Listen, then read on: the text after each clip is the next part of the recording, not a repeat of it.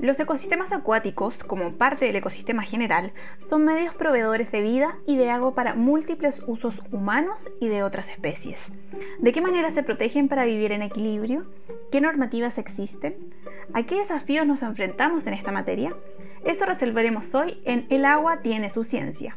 Bienvenidas, bienvenidos al capítulo 3, Protección de ecosistemas, proveedores de agua. Hoy eh, nos acompaña Amerindia Jaramillo, jefa del Departamento de Ecosistemas Acuáticos, División de Recursos Naturales y Biodiversidad del Ministerio del Medio Ambiente, quien también es eh, miembro del Consejo Asesor de CRIAM. Amerindia, muchas gracias por aceptar la invitación al podcast de CRIAM, El agua tiene su ciencia. Muchas gracias, Constanza. Buenos días.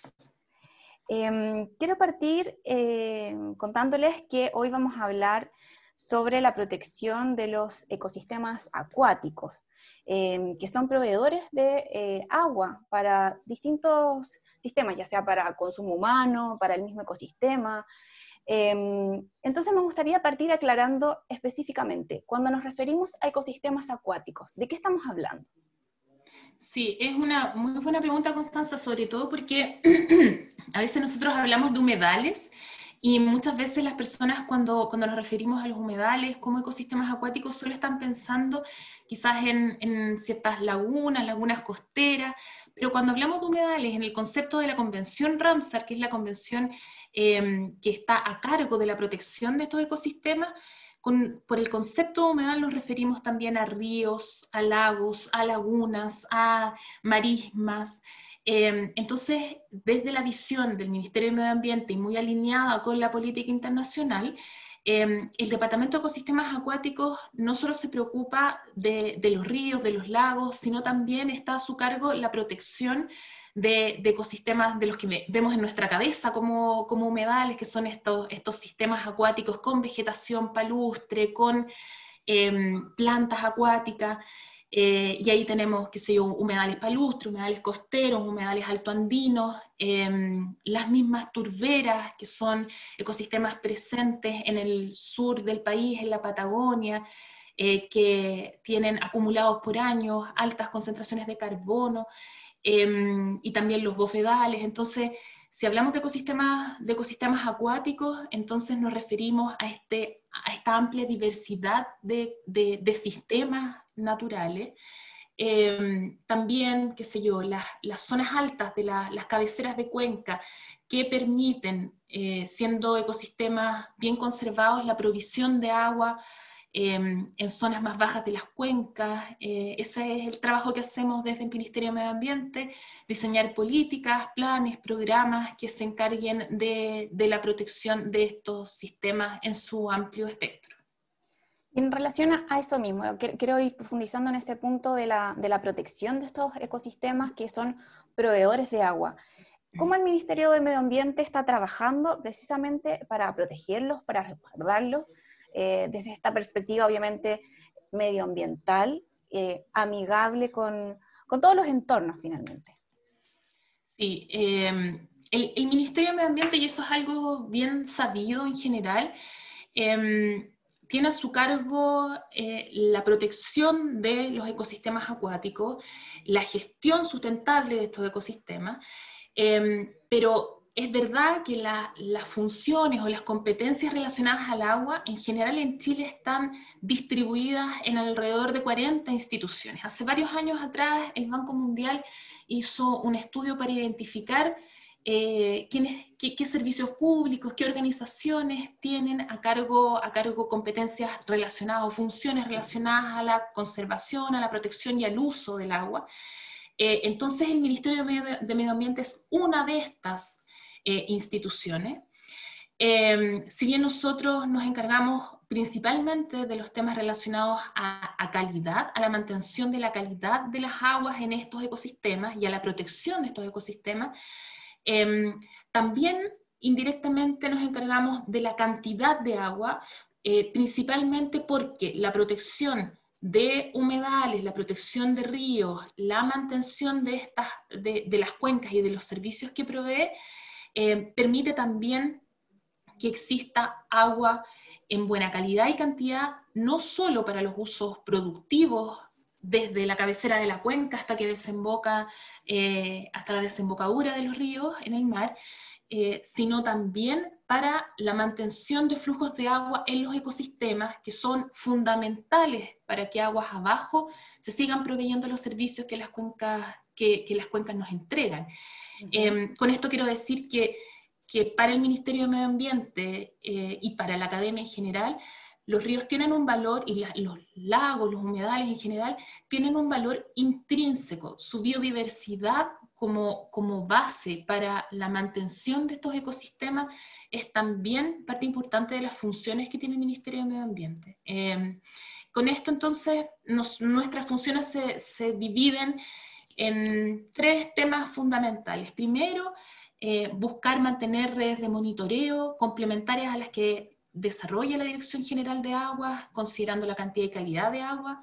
Por ejemplo, tenemos una red de monitoreo que partió el año 2011 em, encargándose de registrar la condición y cómo cambian las tendencias en humedales costeros de la zona centro y sur del país. Em, una segunda línea de trabajo es todo lo que dice relación con la gestión, conservación y uso sustentable de humedales en general.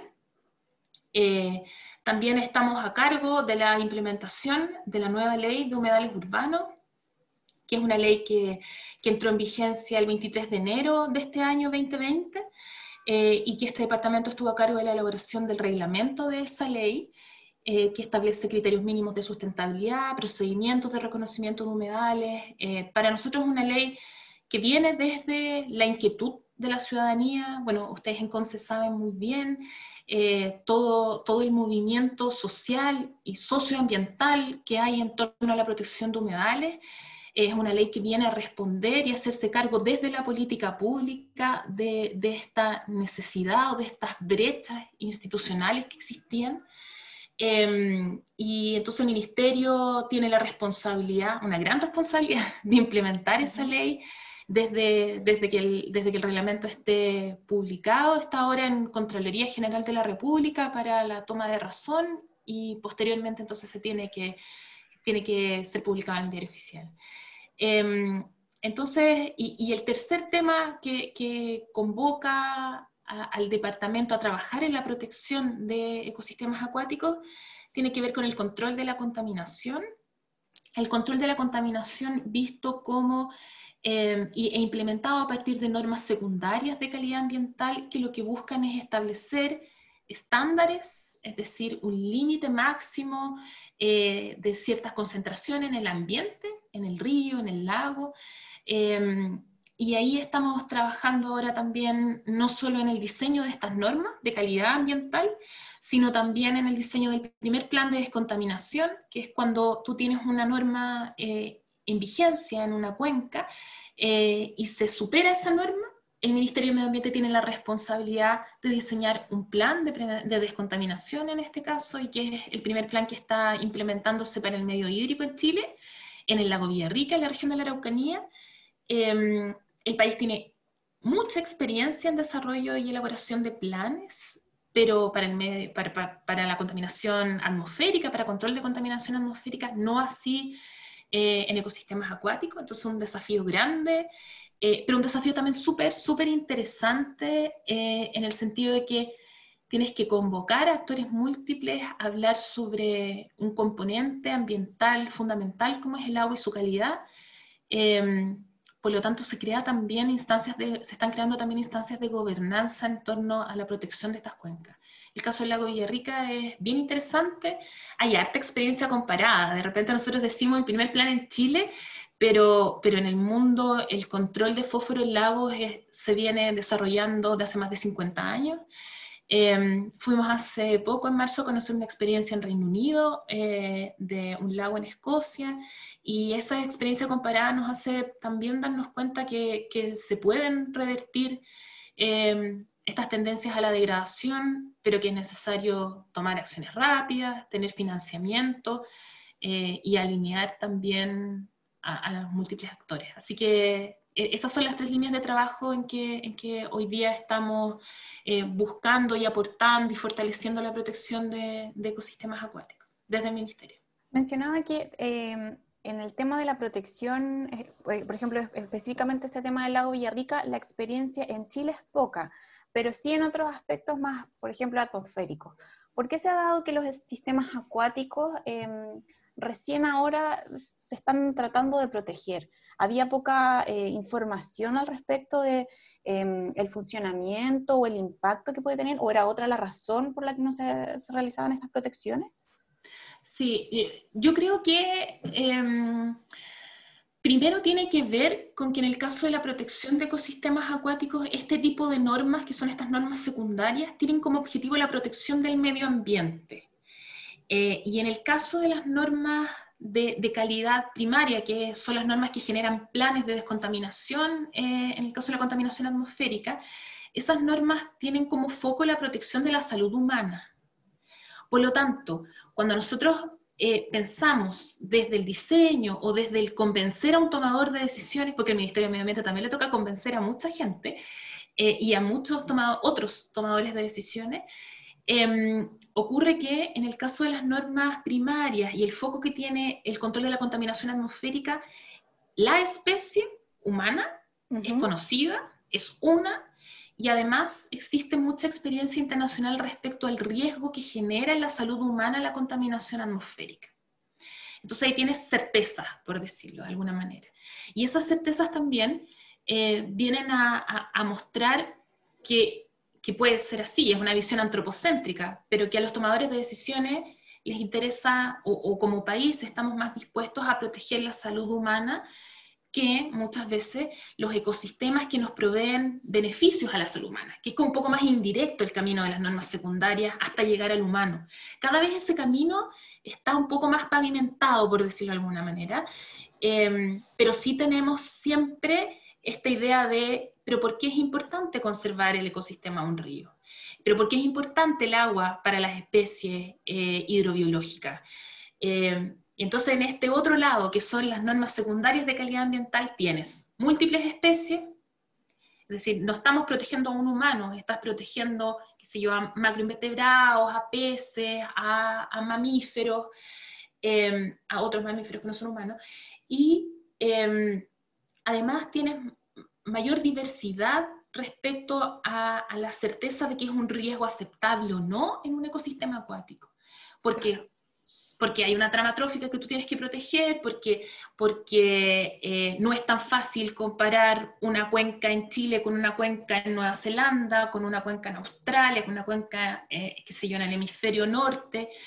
Eh, y el humano en general, los humanos en general, somos más o menos parecidos, entonces, eh, en términos de salud humana, y, por eso hay mucho más consenso. Yo creo que no solo le ha pasado a Chile esto de que se ha avanzado mucho más en, términos, en temas atmosféricos que en temas de contaminación atmosférica, en temas de calidad de agua. Em, hace poco, yo creo que no sé si a fines del año pasado, el Banco Mundial emitió un informe eh, que también es como un consolidado de experiencias, en que muestran que los temas de calidad de agua son como, ese problema medio invisibilizado.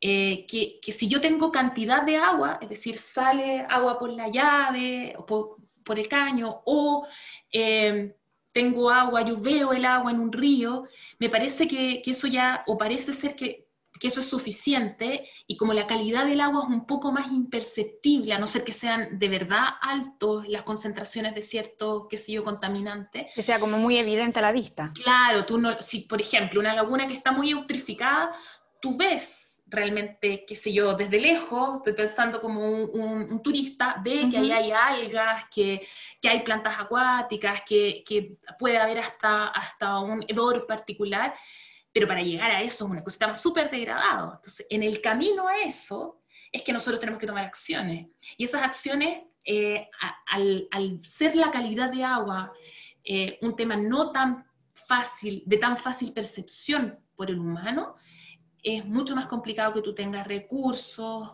financieros, económicos, que tú tengas una focalización de las acciones del Estado. Se va avanzando y en los últimos años se ha avanzado harto.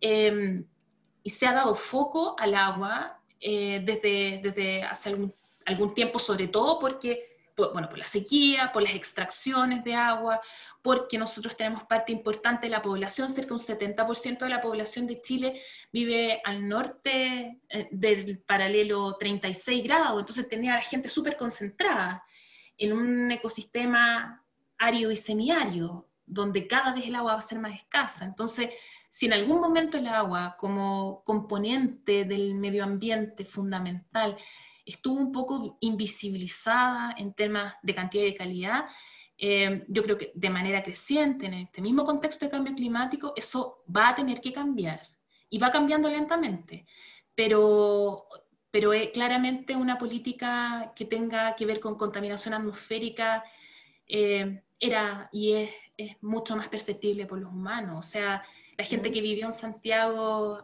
en los años 90 sabe que los ojos picaban cuando salías a la calle. Bueno, pasa en el sur, no hay, no para qué venir a, a, Santiago. Pasa en el sur aún, en algunos, en algunos lugares, en algunos días en particular.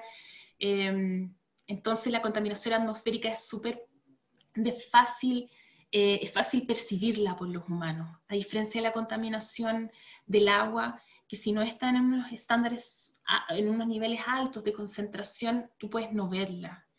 Y, eh, entonces, por, por, eso yo creo también, es una opinión bastante personal, pero creo que, que, puede, puede tener estas múltiples variables que, que, yo te menciono, distintas especies, menos certeza de qué vamos a entender por riesgo aceptable o no, em, y, y, también siempre el énfasis que se da a la salud humana, desconociendo a veces que los ecosistemas acuáticos y los ecosistemas naturales en general son quienes proveen los medios de vida a las personas, eh, los espacios de recreación, los alimentos.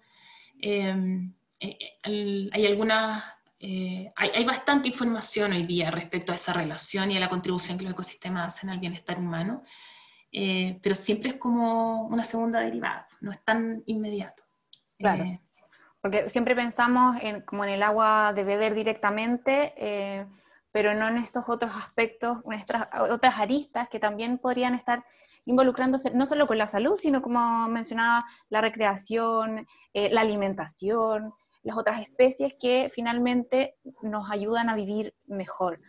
Quería también em, enfocarme un poco en el tema de, de las normativas que, que, hay. Yo sé que ustedes han estado trabajando bastante sobre el, Decreto Supremo 46, que norma la emisión de residuos líquidos a las aguas subterráneas, ¿cierto? Em, el año pasado, de hecho, eh, parte del departamento estuvo em, en reuniones con gente del CRIAM para ir dando feedback a, a los avances que ustedes están tratando de llevar a cabo. ¿De qué manera eh, ustedes han logrado avanzar en esta, en esta normativa, en poder mejorarla? ¿Qué es lo que tendríamos que esperar em, de, estos cambios que se quieren hacer?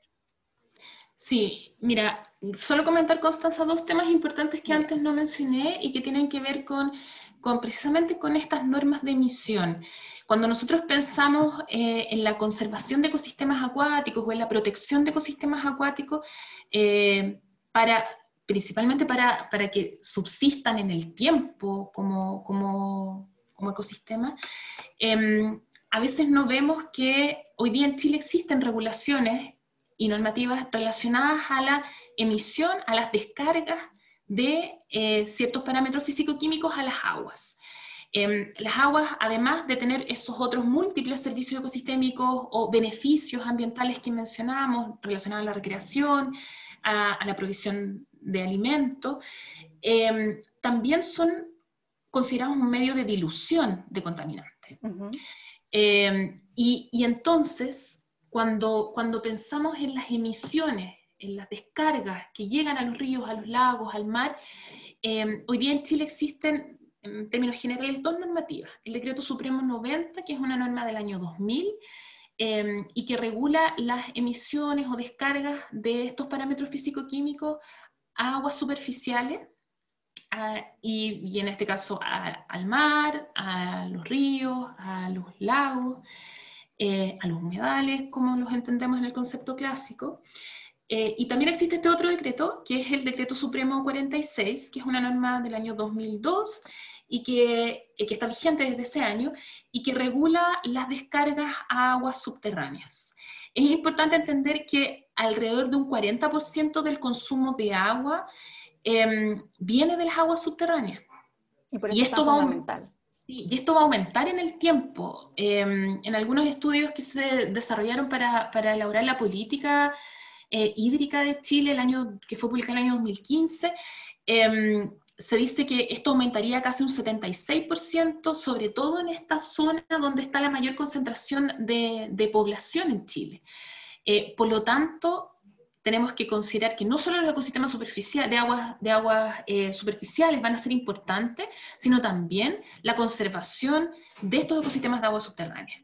Y es por eso que eh, el decreto actualmente, este decreto supremo 46, regula la concentración máxima permitida de residuos líquidos a aguas subterráneas, eh, pero hay que entender que las aguas subterráneas se encuentran almacenadas en los acuíferos y que los acuíferos albergan diversidad, pero además son sistemas muy complejos o, son, son sistemas super, muy poco resilientes a los contaminantes.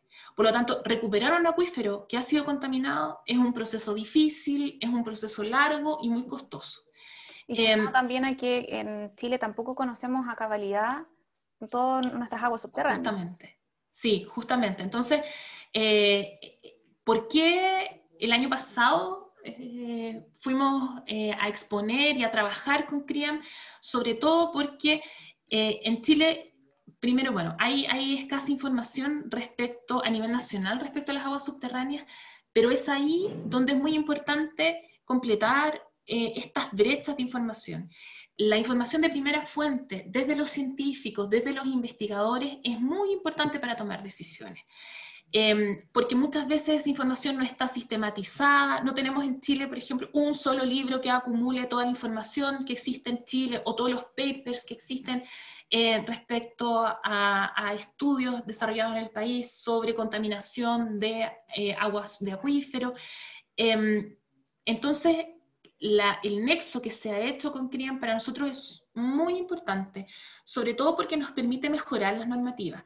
Em, ¿En qué estamos ahora con el decreto supremo 46? Está en proceso de revisión, como son instrumentos regulatorios, y esto es importante entenderlo así, no son planes de gestión voluntario, las normas no son em, instrumentos laxos, por decirlo de alguna manera, sino que eh, son instrumentos que, dicen relación con una regulación específica, con un estándar normativo determinado, eh, y están siendo revisadas, hoy día esa propuesta de anteproyecto está siendo revisada por la División Jurídica del Ministerio de Medio Ambiente em, para luego ir a un proceso de consulta pública, que, que, es el espacio que tienen todas las normativas del Ministerio de Medio Ambiente para recibir los comentarios con esta propuesta, este borrador, como, como lo llamamos nosotros, los comentarios tanto de la academia como de las organizaciones de la sociedad civil, ONGs. Eh, por lo tanto, colaborativo. Sí, y sobre todo, y a nosotros nos parece bien importante que haya una instancia en que, en que el ministerio, con el trabajo de comités operativos, que estos son comités que se conforman tanto con la, con, en el diseño, con otros servicios públicos con competencia en la materia, hay un comité operativo ampliado que también participan, eh, qué sé yo, privados, interesados, eh, academia, etcétera. Con ambos comités se diseña este anteproyecto anteproyecto que luego se abre a la luz pública y comienza este proceso de participación ambiental. Eh, esta, consulta pública dura tres meses en el caso de las, normas, de emisión, de calidad y los planes de descontaminación, que son los instrumentos que, tiene, eh, que diseña el Ministerio de Medio Ambiente. Y entonces en ese proceso llegan observaciones tanto de las empresas como de las ONGs, de las universidades, que permiten robustecer el proyecto para finalmente tener una, norma, una revisión de esta norma, eh, esperamos nosotros ya durante el año 2021. Perfecto. Ya a modo em, de cierre de, esta entrevista, me gustaría saber cómo, cómo el Ministerio de Medio Ambiente o cómo en general todos podríamos educarnos de mejor manera para cuidar y proteger estos ecosistemas acuáticos que son proveedores del agua, del agua que bebemos, em, del agua con la que nos recreamos, que sirven también para em, el, resto de la flora y fauna que convive con nosotros, y cómo también vamos involucrando a la academia, a las organizaciones sociales, a la comunidad en general, que muchas veces está alejada de estos temas. Sí, yo creo que aquí hay dos temas bien importantes. Lo primero, em, a veces se cuestiona mucho esta idea de, que debemos hacer uso eficiente del agua en nuestras casas. Eh, muchas veces uno lee por qué no se pide también a las empresas. Yo creo que aquí el rol de los ciudadanos es en ambos sentidos. Humanos somos muchos, por lo tanto, cuando todo el mundo dice, pero es que, oye, esto, esta acción pequeña que yo hago, esta acción pequeña que tú haces es muy importante, porque somos muchos y cada vez somos más en el planeta, en Chile. Em, y entonces, cuando hablamos de colectivo, cuando hablamos de una acción colectiva, esa acción colectiva pasa por ciudadanos individuales. Y eso entonces es importante en el corto, en el mediano y en el largo plazo para un cambio de comportamiento. Por lo tanto, cuando hablamos de la eficiencia en el uso del agua, de, no, de, tener la percepción diaria de que el agua es un recurso escaso, es un, es un componente ambiental escaso, eso es lo primero.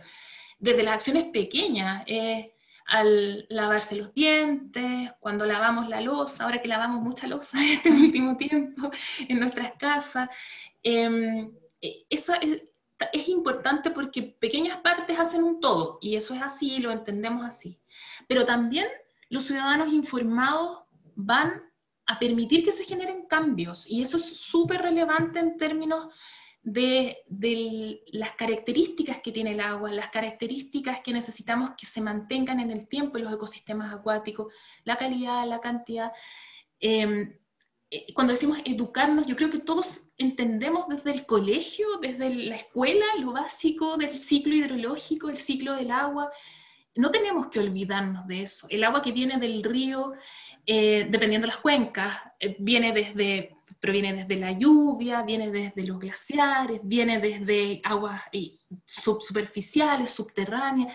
Esa conexión superficial y subterránea es importante. El agua que llega al mar es un agua que tiene cargas de nutrientes relevantes para la, vida acuática marina, eh, para los peces que después nosotros o comemos o vendemos, eh, los moluscos, los crustáceos.